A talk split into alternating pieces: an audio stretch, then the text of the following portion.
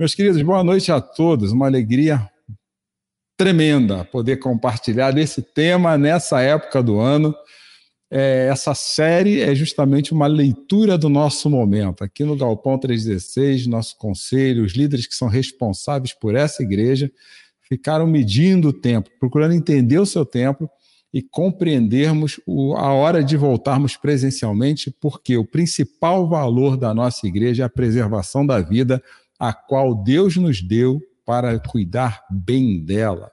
E nisso, com os indicadores mostrando um cenário melhor, caso não haja nada contrário daqui para frente, em nome de Jesus, em outubro estaremos retornando presencialmente. Óbvio, isso é uma curva, nós sabemos disso, mas é um começo. E agora eu penso que é um tempo bom para falarmos de termos ânimo, com todos esses sinais de melhoria, melhoria na saúde e retomada, inclusive, de algumas áreas da vida aí que estão, graças a Deus, para algumas pessoas melhorando bem. Mas nós precisamos ainda olhar para fora, olhar para fora, eu digo, fora das quatro paredes da nossa casa, fora das quatro paredes do prédio e compreendermos qual é o nosso papel nessa nova realidade. Hoje nós chamamos de realidade porque há um ano atrás falávamos que era um novo normal. Não existe mais novo normal, existe uma realidade que, como pontuada pelo Jackson aqui, com muita peculiaridade, ela já não é mais a mesma do ano passado. Recentemente, lendo aí um dos vários das várias fontes que tem falado a respeito disso, tanto no âmbito religioso quanto no âmbito não religioso, os maiores pensadores atuais têm dito isso com clareza e eu confio e creio neles. É, não, não há como vivermos os tempos atuais se na nossa mente e no nosso coração não fecharmos os ciclos do que acontecia antes da pandemia. E nisso o Galpão tem trabalhado forte já para que nesses dois meses, agosto, que começa hoje, e setembro, nós estejamos aptos para acolher você e sua família dentro das normas de regulamentação e de uma forma que seja boa para todos nós.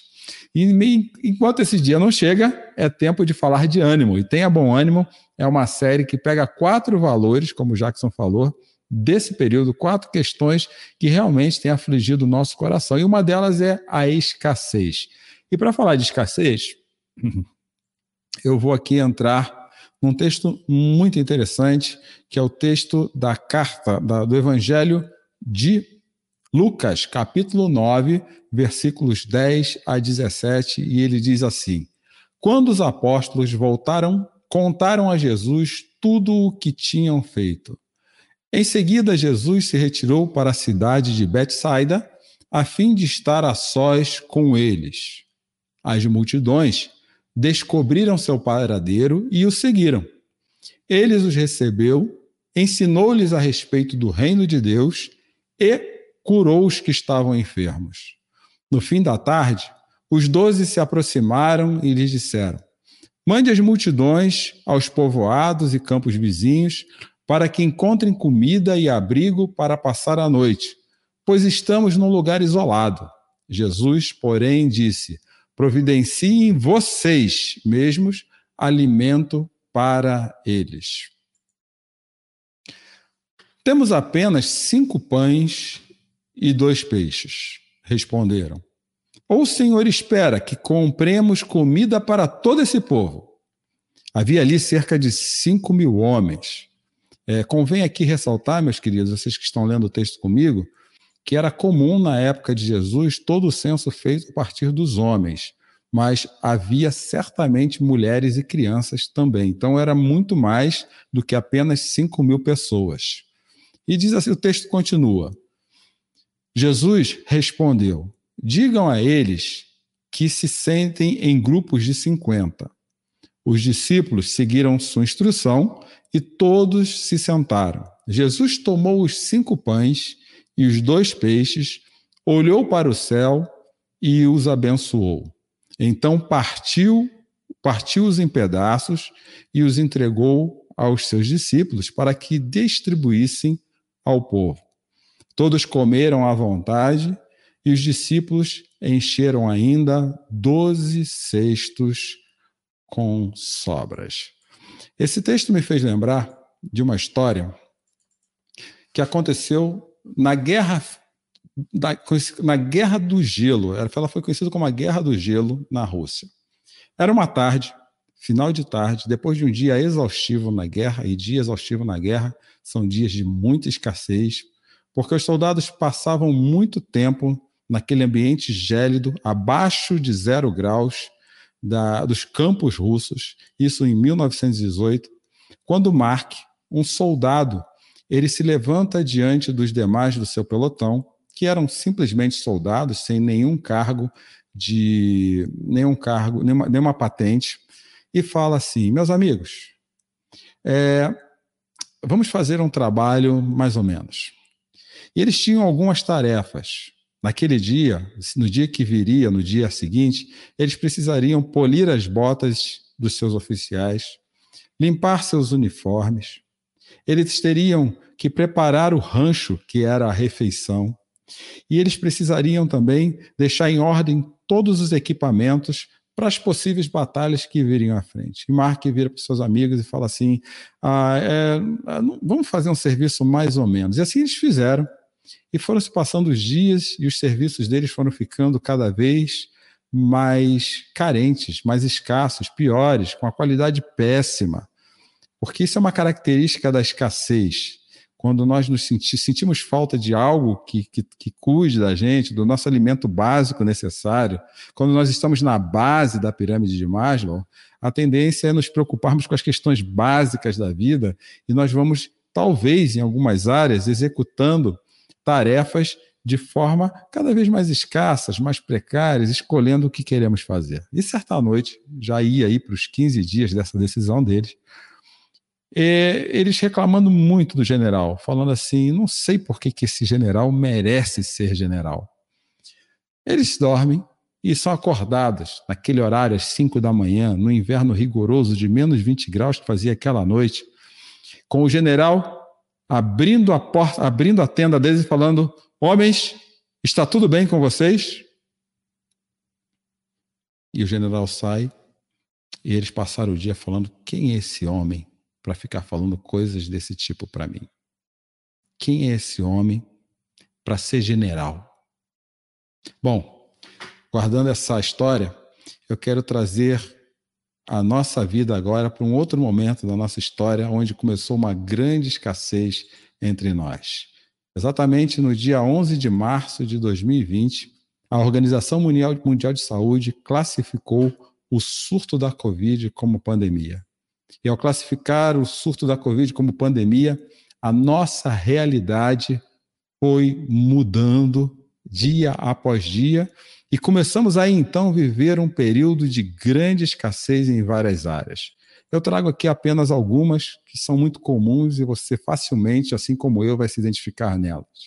Sanitária, nós precisamos tomar mais conta da nossa saúde, começaram a vir os critérios de regulamentação da vida com a Covid, uso de máscara, distanciamento social, uso de álcool gel, e isso foi já mudando a nossa realidade e não mudou só a nossa realidade fisicamente nem socialmente, começou a nos afetar emocionalmente.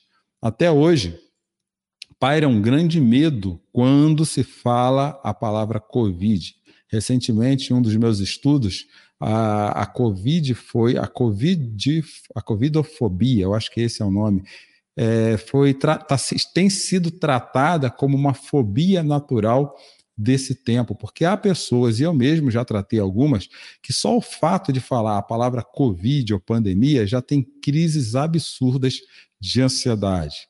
Talvez você possa estar passando por isso também. Essas são algumas das escassezes desse tempo que nós temos vivido. E sem falar daqueles que perderam o seu emprego e estão vivendo crise financeira. Negócios fecharam, pessoas perderam emprego, outros precisaram mudar seus ramos de trabalho, porque alguns ramos de trabalho começaram a se tornar mais precários ao longo da pandemia. E, por fim, eu também percebi que uma, um dos grandes, uma das grandes crises de escassez durante a pandemia foi a de relacionamento. As famílias precisaram mudar a forma de lidar dentro de casa, com filhos online, é, com cônjuges convivendo mais tempo juntos, pais e filhos tendo que entender a dinâmica dos seus filhos dentro de casa de forma diferente, e não houve como não haver como não ter crise diante disso tudo. E algumas perguntas começaram a surgir diante disso, como, por exemplo, aonde está Deus para me ajudar? Não sei se você, assim como acontece comigo algumas vezes, não se fez essa pergunta. Aonde está Deus para me ajudar? E Deus nessa hora, cadê Ele? Uma outra pergunta é que veio surgindo ao longo desse um ano e quatro meses de Covid, é, a gente vai, foi ficando cansado, todos desgastados. Teve uma época, mais ou menos em torno de março desse ano, quando estourou a segunda grande onda de Covid, é, era começo do ano e eu estava com uma cara de cansado, eu estava com uma cara de exausto. Normalmente, começo de ano, quando vira ali de 31 para primeira, as pessoas estão fazendo novas promessas, naquela esperança. É um marco histórico para alguns. A gente sabe que a vida é contínua, mas nós precisamos desses marcos, né? Festejar começos de novos ciclos, como estamos felizes aí, porque em breve nós retornaremos presencialmente. Vai ser um novo ciclo para a nossa igreja, um novo ciclo para você. E a gente fica se perguntando até então, aonde eu vou encontrar ânimo? Eu via, eu me via desanimado no começo do ano e buscando forças para poder fazer as coisas que eu precisava fazer, preocupado com a nossa igreja, as pessoas como estão, como servi-las da melhor maneira, como ser igreja em meio à pandemia. Foi uma das grandes crises que eu passei ao longo desse um ano e quatro meses. Mas toda vez que eu busco, vou atrás de respostas para a minha vida, e da mesma forma que eu busco para mim, eu recomendo que você busque para a sua, é uma recomendação sábia essa, acreditem. Eu vou para as Escrituras e buscar em Jesus as respostas necessárias para entender o nosso tempo, entender o meu tempo, o teu tempo, e mais que isso, compreender qual o nosso papel nesse momento. E olhando para esse texto de, de, que nós acabamos de, de ler, eu achei, assim, não somente nesse texto, mas também na, na mensagem de um pastor que é muito mentor meu, algumas respostas que eu acredito que me ajudaram muito a ter ânimo se nesse tempo que a gente tem vivido, com essas escassezes que eu citei e talvez outras que estejam no seu coração. E eu estou aqui hoje para compartilhar com você esse texto, crendo que o Espírito de Deus está me ajudando a fazê-lo alcançar seu coração agora, você que está aí comigo, aqui juntamente comigo. E quando eu olhei para esse texto, a primeira coisa que eu aprendi em tempos de escassez é que Jesus está sempre pronto para cuidar da gente. Jesus, nesse momento, você que me ouve, ele está pronto para cuidar de vocês. Se vocês repararam no texto, Jesus estava indo dar um descanso, ele estava naquela, naquela agenda dele atribulada, e a agenda de Jesus era extremamente atribulada, e na agenda que ele estava, ele falou: Vou me separar um pouquinho para poder ter um tempo com o Pai, um tempo de reflexão, e ele se afastou com seus discípulos. Mas ao se afastar com seus discípulos, olha, quem não quer ficar perto de Jesus, né? A notícia que ele iria para aquele lugar chegou e as multidões foram atrás deles. Talvez se fosse você, se fosse eu, sentindo-se cansados, exaustos, como nós temos estado, nós falaríamos assim: ah, meu Deus, mas não, de novo não, não, vou ter que fazer isso, não, não, vou ter que atender essa multidão. Eles não sabem que eu tenho que descansar, eles sabem que eu não tenho mais tempo para essas coisas, eles não sabem que eu, eu também preciso de descanso. Talvez fosse essa a minha resposta, e talvez a sua, como, fosse, como a minha. Mas Jesus ele fez algo totalmente inusitado, aliás, próprio da pessoa dele, e ele nos ensina. Quando ele viu as multidões, ele não as afastou. Pelo contrário, ele as recebeu, ele acolheu.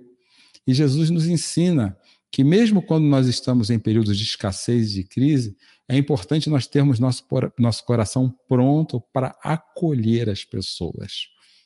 É óbvio, como acontece ainda hoje, a maior parte das pessoas que se aproximam de Jesus é porque querem ou esperam que ele sane algum problema de vida dela, seja de relacionamento, seja financeiro, a necessidade de um emprego, e Jesus não vai negar isso.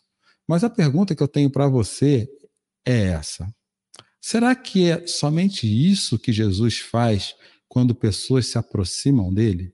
Bom, se olhar para esse texto com um pouquinho mais de cuidado, eu vou ver que Jesus sim os recebeu, mas houve dois movimentos da parte de Jesus. O primeiro movimento é que ele os ensinou a respeito do reino. Ensinou-lhes a respeito do reino de Deus. Esse movimento não é exclusivo desse texto. Toda vez que Jesus vai tratar o seu problema local, você pode ter certeza. Eu tenho aprendido isso, às vezes, às duras penas, porque eu não quero reconhecer isso.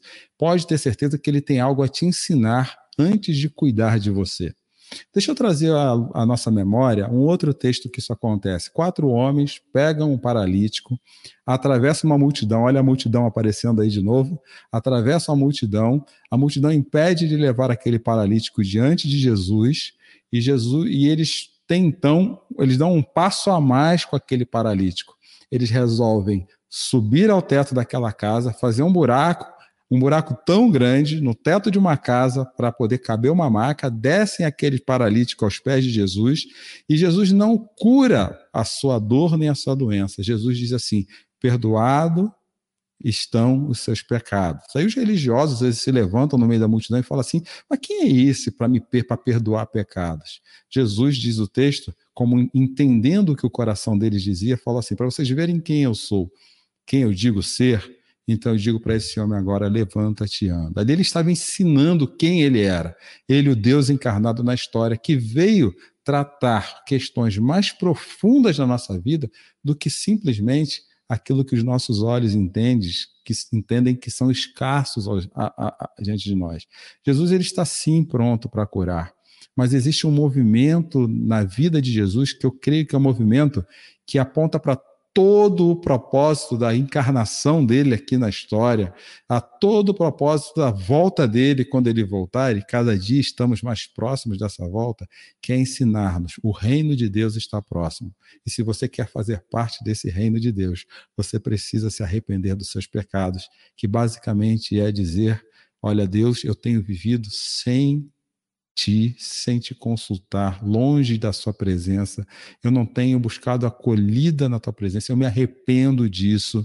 Esse é o meu maior pecado. Meu pecado tem causado muitos problemas na minha vida, adultério, mentira e outras coisas mais. E eu preciso, e essas coisas têm me feito mal, têm colocado raízes negras no meu coração, e eu me arrependo de cada coisa dessas. E aí Jesus vai falar para você assim: pode vir que eu estou pronto para te acolher e te restaurar a vida e ensinar você o que é ser discípulo do reino. Era isso que Jesus fazia, o reino de Deus está próximo. Mas ele também, além dele dele ensinar, ele também curava. Então Jesus não deixava de curar. Jesus, ele curava, mas também ensinava. Jesus curava e ensinava. E vocês vão reparar já já que nesse texto que nós estamos vendo há um grande ensinamento. Repare que nesse texto há um grande ensinamento. E aí vou ao segundo movimento desse texto. Jesus está sempre pronto para cuidar, mas Jesus também quer que nós aprendamos a cuidar. Repare como o texto se desenrola aqui agora. Ao fim da tarde, os doze, os doze se aproximaram e lhe disseram: Mande as multidões aos povoados, aos povoados e campos vizinhos para que encontrem comida e abrigo para passar a noite, pois estamos num lugar isolado. Jesus, porém, disse: Providenciem vocês mesmos alimentos para eles. Os doze que estavam ali com Jesus, eles olharam para a cena, eles se viam em escassez, cansados, eles se viam é, incapazes, eles olharam para a realidade a partir deles mesmos, do momento que eles estão vivendo, eles falam: nós somos incapazes, vamos, vamos despedir esse pessoal, vamos mandar embora, porque olha, daqui a pouco vai chegar a hora de comer, a noite está caindo, a gente não tem onde colocar ninguém. Eu diria aqui para vocês que no coração deles passou algo que passa no meu coração e no seu. Quando se trata de dias de escassez na nossa vida, nós olhamos para a vida das pessoas com um olhar totalmente utilitarista. Foi isso o que eles fizeram. Eles usaram de um utilitarismo cultural. Então, às vezes, pessoas que estão à nossa volta precisam de nossa ajuda, a gente prefere dar para outro cuidar, a gente fala assim: não, eu não tenho nem para mim, vou fazer por você, eu não tenho energia nem para mim, eu vou me mover na sua direção, aí eu prefiro me encolher na minha casa, eu prefiro me encolher, sair de alguns grupos de WhatsApp para falar assim: eu não preciso ouvir problema. A gente começa a se encolher porque é mais útil para mim e para você isso.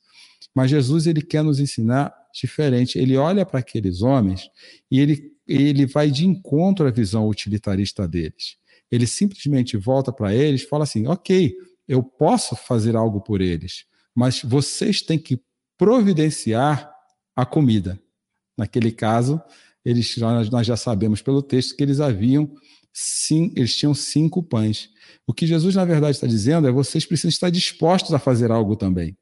E tem horas que, na minha vida, pelo menos, eu fico esperando que Deus fique sempre fazendo algo para me tirar de um buraco que eu me coloquei. E Deus está esperando eu dar um passo. Fala assim, Cláudio, comece a se mexer na minha direção. Faça algo. comece a fazer algo para o reino e você vai perceber que algumas coisas vão acontecer na sua vida. E eu estou aqui essa noite, aqui nessa mensagem, para te dizer que talvez é, algumas coisas pararam de acontecer na sua vida porque você parou de se mover na direção do reino. Ou talvez você nunca tenha se movido e agora Deus está aqui falando com você através dessa mensagem. Comece a se mover na direção do reino dele. Deixe sua vida disponível para o reino. É, aliás, tema da nossa última mensagem. Eles queriam resolver um problema fazendo o mais fácil, sem se dispor a colocar sua vida a serviço do reino. E aí Jesus nos ensina uma terceira lição nesse texto. A lição de que para nós que gostamos, esperamos dele um milagre, é a lição é que a obediência precede os milagres. Nós queremos que Jesus faça grandes coisas pela, pela nossa vida. Eu, pelo menos, espero isso. Que Jesus faça algo transformador, que mude algumas áreas da minha vida, que ele, pelo menos, resolva alguns problemas que já me incomodam há algum tempo. E alguns de nós têm problemas internos, problemas de índoles, problema de caráter, problema de moral. E outros problemas são externos, é, é, necessito de um emprego novo, de que resolva meu relacionamento, que a saúde de alguém, oro pela saúde de alguém que está com Covid aqui ou acolá. Nós ficamos esperando que Deus intervenha e faça um milagre. Mas Jesus nos ensina aqui nesse texto, e não somente nesse, a obediência, ela precede o milagre. Olha o que diz o texto diz adiante. Temos apenas cinco pães, ou seja, eles estavam ainda com a visão utilitarista limitados à sua percepção da realidade. Aí Jesus, aí ele vai falar assim, eles vão falar assim para Jesus: ou o Senhor espera que compremos comida para todo esse povo? Vocês conseguem entender como a percepção da realidade era a percepção deles. Ah, nós só temos cinco pães. Você quer que eu vá sair daqui comprar comida? Você quer? Eu não consigo nem resolver os meus problemas. Você quer que eu resolva os problemas dos outros? Essa fala, essa fala é, me lembrou uma frase que eu ouvi há três anos atrás de um pastor norte-americano chamado Dave Ferguson. Essa fala, ela ela é traduzida por essa frase que eu quero compartilhar com vocês nesse momento. David Ferguson, numa conferência, falando a respeito da expectativa dos nossos sonhos diante de Deus, ele vai dizer assim: se você não tem um sonho que te torne dependente de Deus, você precisa de um sonho maior.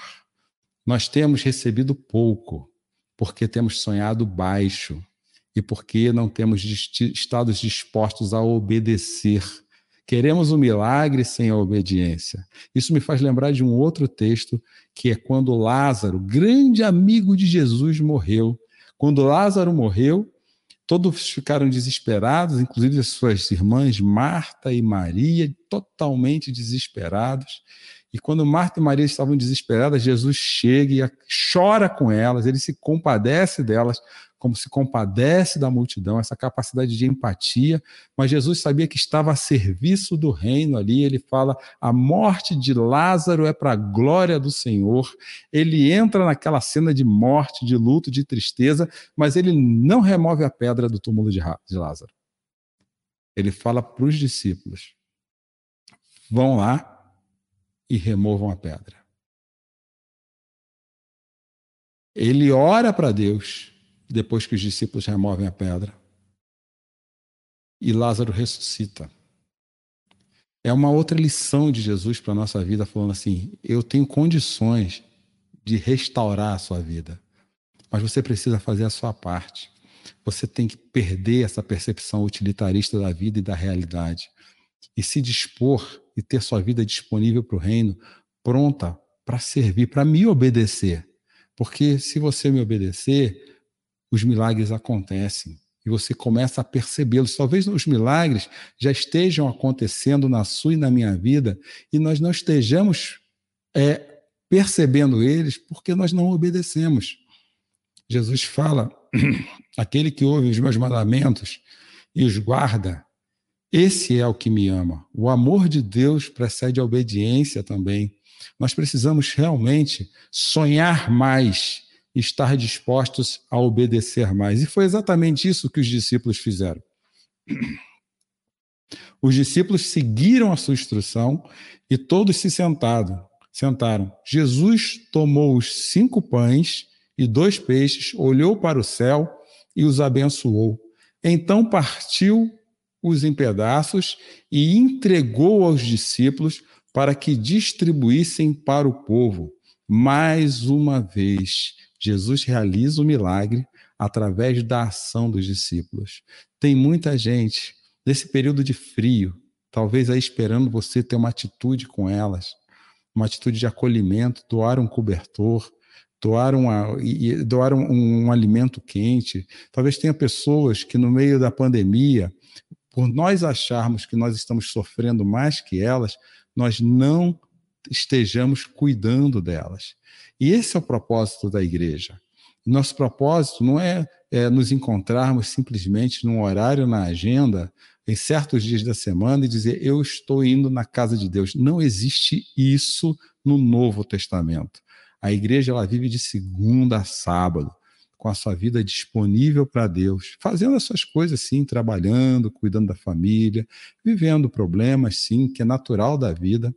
Nós, uma das características da cultura do século 20 e 21 é negar a dimensão curativa e também instrutiva do sofrimento na nossa vida. Mas quando nós olhamos lá para os pais da igreja, aqueles que, que, caminhavam no deserto do século IV, do século XV, talvez aí Santo Agostinho é, e outros que falavam antigamente, vocês percebem que quando naquele período mais perto do evento da vida de Jesus, eles tinham uma noção clara do sofrimento, estavam dispostos a encarar a realidade diante do sofrimento. Mas nós não, nós somos inseridos nessa cultura pós-moderna, moderna, utilitarista, enfim, não vou gastar meu tempo falando isso aqui, mas nós precisamos perceber esse movimento da nossa cultura na nossa vida e como isso tem roubado a nossa disponibilidade para servir a Jesus e o seu reino. Uma outra frase de um outro pastor mentor também é a respeito desse tema, da nossa disponibilidade. Poxa, nós queremos ver o coxo curado, nós temos que abrir, estar dispostos a abrir o buraco no teto. Nós temos que, se nós queremos ver realmente as pessoas bem com Jesus, nós temos que estar dispostos a ser discípulos, sermos discípulos e discípulas de Jesus é, diante dele. Se nós queremos ver Lázaro ressurreto, nós temos que estar dispostos também a mover a pedra, porque a obediência sempre precede o milagre. A obediência sempre precede, precede o milagre. Isso nos ajuda a não cairmos em qualquer vento de doutrina que nos vende milagre sem obediência. Na Bíblia existe milagre, resultado de obediência. Vocês vivem como meus discípulos e eu te mostro as minhas maravilhas. Foi assim para o povo atravessar o deserto. Eles tiveram que confiar em Deus guiando eles no deserto. Foi assim com o povo na Babilônia. Eles tiveram que confiar em Deus para se manter na Babilônia, né? como Daniel, por exemplo, que Deus não os livra, na, não os livra da fornalha, mas o livra na fornalha. E nós estamos na fornalha, passando por elas. Notícias boas estão vindo. É hora de ter bom ânimo. Deus tem nos tirado daqui. Porque toda vez que nós colocamos nossa vida a serviço do reino, é certo que a bênção virá para a gente também. O final do texto, gente, é maravilhoso. Depois de alimentarem todas aquelas pessoas, sobraram doze cestos com sobras. Vocês já pararam para fazer a conta? Quantos são os apóstolos de Jesus? Sobram doze cestos. Jesus os abastece. Quando nós nos colocamos a nossa vida disponível a serviço do reino, no olhar do reino para fora, todos os dias nós experimentamos o pão nosso de cada dia sobre a nossa mesa, sem escassez. E não só o pão, comida, mas Deus vai cuidando das nossas emoções, Deus vai abrindo portas de emprego, Deus vai abrindo realidades criativas de formas que nem eu nem você imaginamos. Às vezes nós não fazemos porque nós não confiamos no general. E naquela história que eu estava conversando com vocês, sobre Marco questionando o general, aqueles homens foram dormir. E ao irem dormir, depois de questionar quem é esse general, para dar ordem para a gente que está aqui nesse frio, é, fazendo comida, lavando bota, arrumando, arrumando roupa dos oficiais. E eles não fizeram. Eles resolveram simplesmente não fazer. No dia seguinte, eles acordam às 5 da manhã, naturalmente, e eles saem e de repente eles veem as botas lustradas. Depois eles veem os uniformes arrumados. E depois eles veem justamente, eles veem a comida pronta. E começa a surgir uma grande indagação na mente daqueles homens. Eles falam assim: Mas quem fez isso se nós não fizemos? E o general se aproxima deles e fala assim: Eu ouvi o que vocês disseram. Só que para vocês estarem dispostos a fazer as coisas, as, minhas, as coisas visíveis que eu faço, precisam estar dispostos a fazerem também as coisas invisíveis que eu faço e ninguém vê. E é por isso que eu sou general. Jesus é Jesus porque é Deus. E para poder alcançar a nossa vida e cuidar de nós em tempos de escassez, ele teve que descer da sua glória passar fome, que nem eu e você passamos, sentir dor, que nem eu e você sentimos, chorar, como eu e você choramos diante das lutas do dia a dia, e mais, morrer na cruz pela mim e pela sua vida. E depois ele falou assim para a gente, João capítulo 14: E vocês farão coisas ainda maiores em meu nome. E é nesse mesmo evangelho que ele fala que aquele que ouve os meus mandamentos e os guarda é aquele que me ama. Em tempos de escassez, se nós quisermos ter bom ânimo, nós precisamos estar prontos, primeiramente, para obedecer e deixar nossa vida disponível para o reino de Deus. Algumas reflexões para terminar aqui minha mensagem. A primeira delas é que em tempos de escassez, Jesus está sempre pronto para cuidar. Jesus está cuidando de você. Não ache que ele não está cuidando. Ele continuará cuidando de você. É, em tempos de escassez, Jesus, é, é, para Jesus é tão importante quanto curar as suas dores, te ensinar a ser discípulo ou discípula dele. Esteja aberto para aprender, para estudar, para conversar com pessoas. Eu estou sempre disponível para ensinar quem é Jesus. O Jacques, eu tenho certeza que também. Aprenda sobre quem você está seguindo. E não fique preso nem a essa palestra, nem palestra de A ou B. Aprenda com profundidade, conheça com profundidade. E profundidade não é só cognição, é relacionamento. Vida com Deus é relacionamento.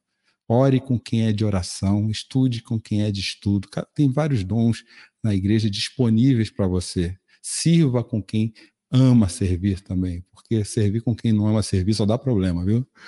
É, outra reflexão aqui: em tempos de escassez, Jesus espera que coloquemos em prática o que aprendamos. Não adianta eu conhecer de Deus, eu posso fazer o melhor seminário de, de, de teologia, doutorado, PhD em teologia, mas se não tiver vida, se isso não aparecer nas suas ações, na sua vida, eu conheço gente que aprendeu a ler a Bíblia aprendeu a ler lendo a Bíblia e teve uma vida inteira a serviço do reino de Deus, sabendo o seu espaço, não abrindo mão da igreja de Jesus, disponível para Jesus através da sua igreja em todo o tempo. Hoje a gente quer opinar em tudo antes de servir, é muito complicado. E por fim, em tempos de escassez, enquanto servimos a Jesus, não esqueça, nós somos cuidados por Ele.